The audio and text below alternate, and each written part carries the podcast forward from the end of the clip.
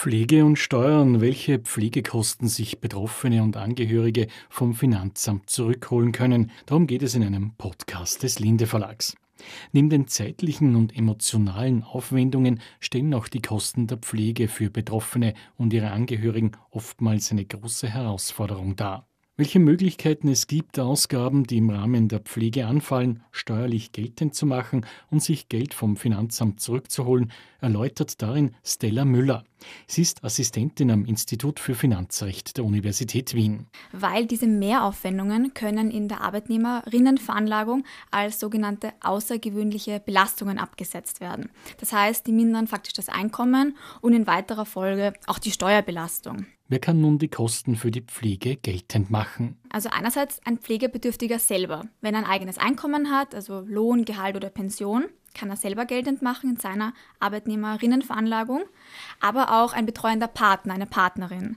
Da ist es so, dass ein Alleinverdiener äh, die Kosten infolge der Behinderung des Partners, also des Ehegatten, Ehegattin oder Lebensgefährtin, Lebensgefährten geltend machen kann oder wenn die Person mit der Behinderung nicht mehr als 6.312 Euro verdient. Die 6.312 Euro sind jetzt fürs Jahr 2023, die werden ja jetzt wieder jährlich valorisiert. Neben dem betreuenden Partner der Partnerin können es aber auch Angehörige, also zum Beispiel die Kinder, in ihrer eigenen Arbeitnehmerinnenveranlagung geltend machen. Also das ist so, wenn das Einkommen der betreuten Person nicht ausreicht, und ist er dann verheiratet oder lebt er in Partnerschaft, dann muss der Ehepartner, Ehepartnerin oder Partner, Partnerin als nächstes einmal die restlichen Kosten tragen. Dabei muss dem Partner, der Partnerin vom eigenen Kommen aber der sogenannte Ausgleichszulagenrichtsatz oder halt das Existenzminimum verbleiben. Oder nur der Überhang der Pflegekosten kann dann von den anderen Angehörigen, also den Kindern zum Beispiel, wenn sie die Kosten tragen, als außergewöhnliche Belastung in der eigenen Arbeitnehmerinnenveranlagung geltend gemacht werden.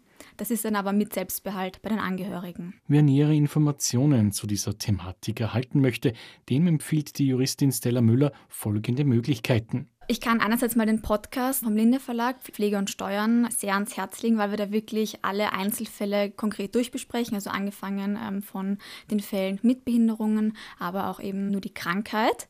Es gibt auch eine Steuerspar-App, das ist die MyMarie-App vom Linde Verlag. Und zwar gibt es da jetzt auch ganz generell, also nicht nur auf die Pflege bezogen, sondern generell Tipps auf einen Steuerpflichtigen zugeschnitten zum Steuersparen, weil eben genau solche Sachen wie die Absetzbarkeit von Pflegekosten wissen einfach sehr viele Steuerpflichtige nicht. Und in der App werden sie einfach darüber informiert, können dann auch die Arbeitnehmerinnenveranlagung gleich direkt dort erledigen. Dazu folgende Weblink-Tipps lindemedia.at slash podcast und mymarie.at. Das ist wirklich die ganze Arbeitnehmerinnenveranlagung.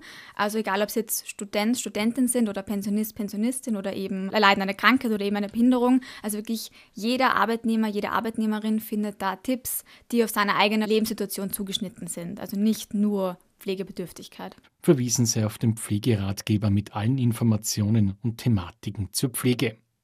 Zu wichtigen privaten steuerlichen Fragen weist Stella Müller noch auf ein anderes Buch aus dem Linde Verlag hin. Es gibt auch noch ein physisches Buch und zwar das Steuersparbuch von der Andrea Müller-Dobler.